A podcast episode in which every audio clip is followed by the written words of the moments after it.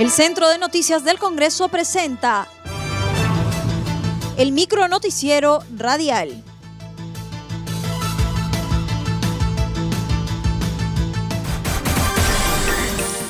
¿Cómo están? Les saludan y Suceda. Hoy es martes 20 de octubre y estas son las principales noticias del Congreso de la República. Aprueban proyecto de ley para culminar segunda etapa de proyecto Majesiguas 2 en Arequipa.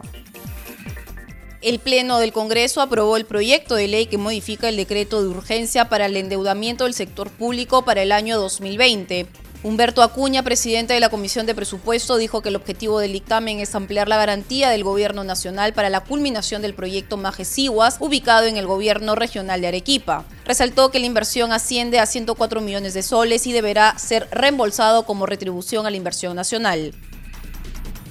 El dictamen tiene como objetivo principal modificar el artículo 5 del decreto de urgencia 016-2019, decreto de urgencia para endeudamiento del sector público para el año fiscal 2020, a fin de ampliar la garantía del gobierno nacional para el proyecto MAGES del departamento de Arequipa. Este incremento es producto del cambio tecnológico de la construcción y distribución de la segunda fase del proyecto el mismo que asciende a 104.6 millones de dólares, incluido el IGB, y deberá ser reembolsado como retribución a la inversión adicional. El parlamentario del Frente Amplio, José Luis Ancalle, sostuvo que la propuesta legislativa incrementa el otorgamiento de la garantía, por lo que podría ser observado por el Ejecutivo. Esta propuesta incrementa el otorgamiento de la garantía aumentando a 84 mil dólares más Presidente, no queremos que el Ejecutivo observe esta ley, por ello que en el momento indicamos al presidente de la comisión si realmente hubo la reunión con representantes del MEF, tal como lo anunció en su momento y que sustentó a la congresista autora de este proyecto para canalizar esta, esta, este proyecto legislativo para el incremento del presupuesto. Sin embargo, nunca recibimos alguna respuesta mientras que José Núñez del Partido Morado se mostró disconforme dado que el proyecto carece de marco contractual y no cuenta con la conformidad de la Contraloría ni la buena pro de proinversión. Pero viendo el, expediente, advierto que existe un gran error. ¿Y cuál es el gran error? Que lo que la ley establece, que para que pueda existir garantía soberana, debe de existir un marco contractual.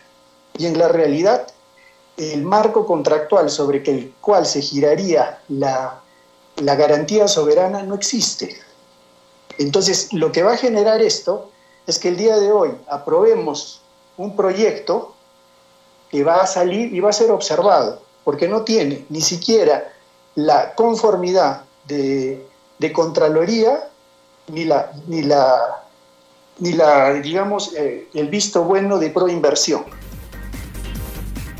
Congreso de la República ilumina el frontis del Parlamento Nacional por el Día contra el Cáncer de Mama.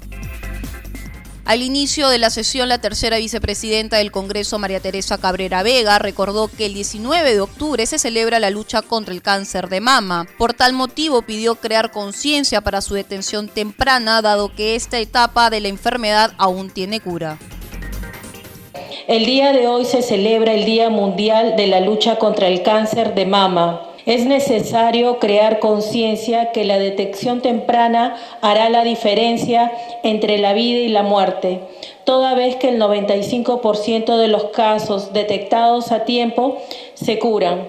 Por ello, el día de hoy a las 6 y 30 de la tarde se iluminará el frontis del Congreso de color rosado, teniendo como invitadas a la presidenta e integrantes del Club de la Mama, invitación que en este acto hago extensivas a todos ustedes.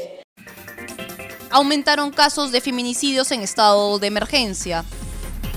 La ministra de la Mujer y Poblaciones Vulnerables, Rosario Sacieta Morales, informó que en lo que va del año se registraron 101 feminicidios a nivel nacional y 6.893 casos de violencia sexual fueron atendidos por los centros de emergencia mujer entre enero y septiembre. Así lo señaló durante su presentación en la sesión virtual de la Comisión de Mujer, dirigido por su presidenta, la congresista Carolina Lizárraga, para escuchar las políticas, estrategias, planes, objetivos y metas del Ministerio de la Mujer a corto y mediano plazo. Esta situación generó preocupación en las legisladoras. En su intervención, la congresista Mónica Saavedra Ocharán preguntó a la ministra Sacieta qué medidas tomará para evitar el incremento de casos de feminicidio en el presente año. Otras parlamentarias observaron que si bien hay medidas de seguridad para proteger a las mujeres de los agresores, hay muchas denuncias de que estos no cumplen las medidas.